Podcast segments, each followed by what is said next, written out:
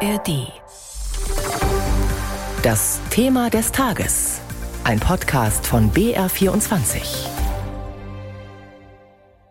Alle drei Jahre muss Deutschland wieder zittern. Dann gibt es nämlich die neueste PISA-Studie. Was da bisher rausgekommen ist, das war selten ein gutes Zeugnis für deutsche Schüler und das deutsche Bildungssystem. Meistens war man weit abgeschlagen hinter den Spitzenreitern. Bei der letzten Erhebung erreichte rund jeder fünfte 15-Jährige beim Lesen höchstens Grundschulniveau oder scheiterte in Mathe und Naturwissenschaften an einfachen Aufgaben. Vom PISA-Schock hatte man ja schon mal gesprochen. Aber auch die Erhebung selbst steht durchaus in der Kritik. Anja Braun fasst in unserem Thema des Tages jetzt den Stand der Diskussion über Sinn und Unsinn der PISA-Studie zusammen. Nach jeder PISA-Veröffentlichung wird gefordert, dass Deutschland aus PISA aussteigt. Analysen auf nationaler Ebene, wie zum Beispiel der IQB Bildungstrend, der alle fünf Jahre Leistungen und Kompetenzen der Viertklässlerinnen und Viertklässler erfasst, seien doch viel wichtiger für die Entwicklung unserer Schulen als die PISA-Studien, heißt es. Andere setzen dagegen, die PISA-Ergebnisse könnten auch genutzt werden, um Defizite im eigenen Bildungssystem zu erkennen. So sieht Bildungsforscher Kai Marz vom Leibniz-Institut für Bildungsforschung und Bildungsinformation in Frankfurt durchaus eine Berechtigung für die PISA-Studie. Der Vorteil sei doch gerade der internationale Vergleich, den PISA alle drei Jahre ermöglicht. Der Blick über Deutschland hinaus und die Feststellung, wo wir da gerade stehen. Das Monitoring sei durchaus spannend, allerdings sollte man nicht dort verharren, sondern müsse fragen, warum sind wir eigentlich an dieser Stelle gelandet und wo führt uns das hin? Dabei sei es durchaus hilfreich zu sehen, wie andere OECD-Länder mit ähnlichen Problemen darauf reagierten. In Deutschland hat sich nach der Veröffentlichung der ersten Studie, dem sogenannten PISA-Schock, schon einiges bewegt zum Beispiel die bundesweit einheitliche Festlegung von allgemeinen Bildungsstandards und die Gründung des Instituts für Qualitätsentwicklung im Bildungswesen. Was den engen Zusammenhang zwischen sozialer Herkunft und Bildungschancen angeht, wurden allerdings kaum Fortschritte gemacht. Bildungsforscher Marz kritisiert, es gebe in den letzten Jahren eine Art Gewöhnungseffekt an die wieder schlechter werdenden Ergebnisse von Schulen in Deutschland. Das sei gefährlich. Er regt daher an, in Zukunft genauer auf die Bildungswege zu schauen und auch die ersten sechs Jahre vor Schulbeginn stärker in den Blick zu nehmen.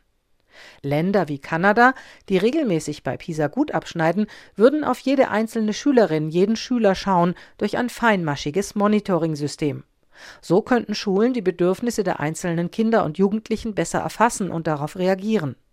Marz findet, so eine Struktur könnte sich Deutschland durchaus abschauen.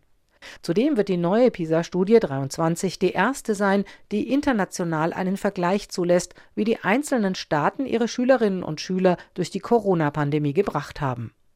Eine diskutable Studie also. Und darüber hat Sabine Strasser auch mit Heiner Barz gesprochen. Der hat bis zu seinem Ruhestand im März die Abteilung für Bildungsforschung und Bildungsmanagement an der Heinrich-Heine-Universität Düsseldorf geleitet und er hat sich viel mit Bildungsstudien beschäftigt. Herr Barth, Sie zählen ja auch eher zu den Kritikern der PISA-Studie. Warum? Was sind Ihre Kritikpunkte?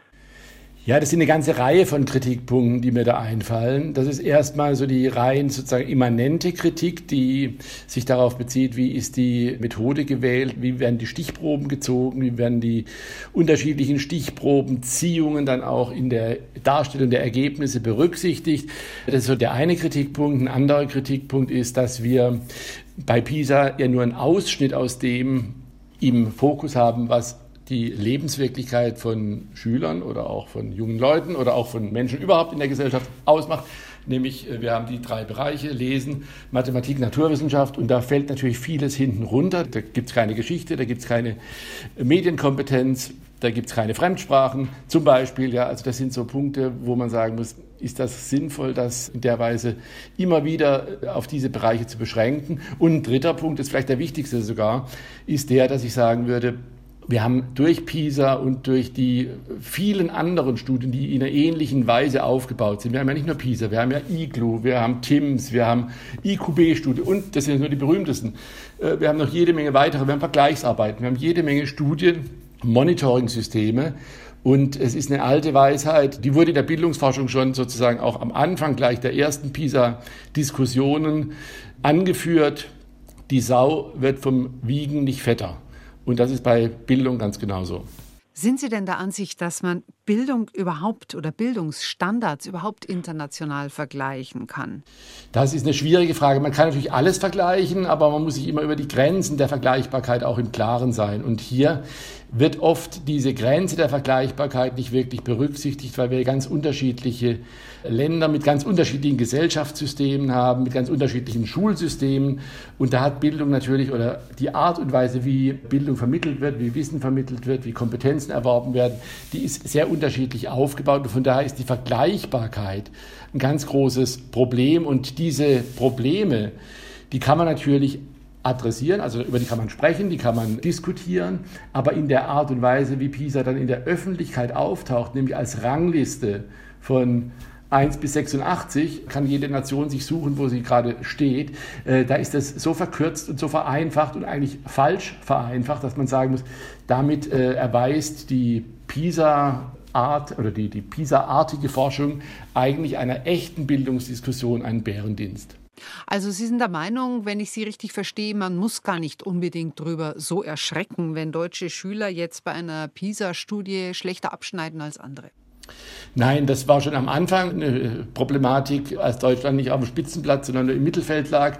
Und das hat sich durchgehalten. Es ist die achte Durchführung dieser PISA-Studie mit mittlerweile, ich glaube, über 80 Ländern, die sich da beteiligen. Und der Rangplatz der Deutschen, der wurde dann immer diskutiert, als immer zwei Plätze besser. Heißt das, dass wir alles besser gemacht haben? Heißt das, dass die frühkindliche Bildung jetzt sozusagen der Schlüssel zum Erfolg war? Was Blödsinn war, als man das diskutiert hat, weil die frühkindliche Bildung, die kann ja frühestens dann zehn Jahre später oder 15 Jahre später sich in PISA-Ergebnissen bemerkbar machen.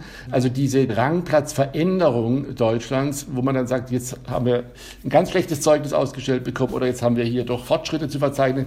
Also eigentlich halten die einer Betrachtung bei Tageslicht nicht stand. Also Sie finden, man könnte sich ruhig ein bisschen mehr entspannen mit Blick auf Unbedingt. diese messbaren schulischen Leistungen. Würden Sie denn auch so weit gehen zu sagen, Deutschland sollte aus PISA aussteigen oder können Sie so einer Studie auch was Positives abgewinnen? Ob Deutschland aussteigen soll, ist eine Frage, die ich zum Glück nicht entscheiden muss, ähm, weil ich würde schon sagen, wir haben durch PISA mehr sozusagen Kollateralschäden in Bezug auf die Bildungsdiskussion, als dass wir wirklich einen Nutzen haben. Das war mal interessant vor ein paar Jahren, also vor wir haben PISA jetzt ja seit 23 Jahren.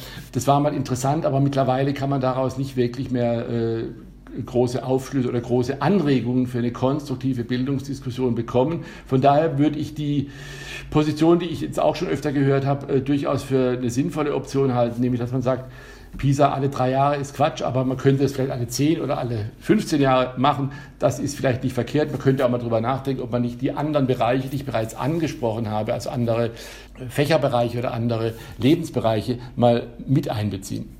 Sagt Bildungsforscher Heiner Barz. Meine Kollegin Sabine Strasser hatte zuvor mit ihm gesprochen. Wie sammeln Rechtsextremisten Spendengelder ein? Wie ermittelt man an einem Tatort unter Wasser wie der Erdgaspipeline Nord Stream? Und wie bereiten sich deutsche Landkreise auf einen Katastrophenfall durch Hackerangriffe vor? Die Antworten darauf und viele weitere Recherchen gibt's bei 11KM, der Tagesschau-Podcast. Jeden Tag von Montag bis Freitag ein Thema in aller Tiefe. Und ein paar Tage später macht dann so ein Screenshot eine Runde. Ein Screenshot, den jemand angefertigt hat von einem Server. Und da sieht es aus wie eine ganz normale Windows-Fehlermeldung. Und in dem Fall stand da aber fett oben drüber: Landkreis Anhalt-Bitterfeld, you are fucked. Das ist ja eine harsche Ansprache. Das ist ja eine Message. Das ist die erste Message von Hacker, die ah. dir damit den Mittelfinger einfach zeigen. Die dir okay. damit zeigen, jawohl, du hast dir nicht nur irgendwas Komisches eingefangen, sondern du wurdest gehackt. Böses. Du wurdest gehackt, genau. Mit 11KM, der Tagesschau-Podcast, erlebt ihr jede Folge ein aktuelles Thema. Ganz nah dran mit Journalistinnen und Journalisten der ARD und ihren Recherchen. Ob Politik, Wirtschaft oder künstliche Intelligenz. Wir nehmen euch mit ins Geschehen. Investigativ, spannend und nah erzählt. 11KM, der Tagesschau-Podcast, findet ihr in der ARD Audiothek und überall, wo es Podcasts gibt. Ich freue mich auf euch.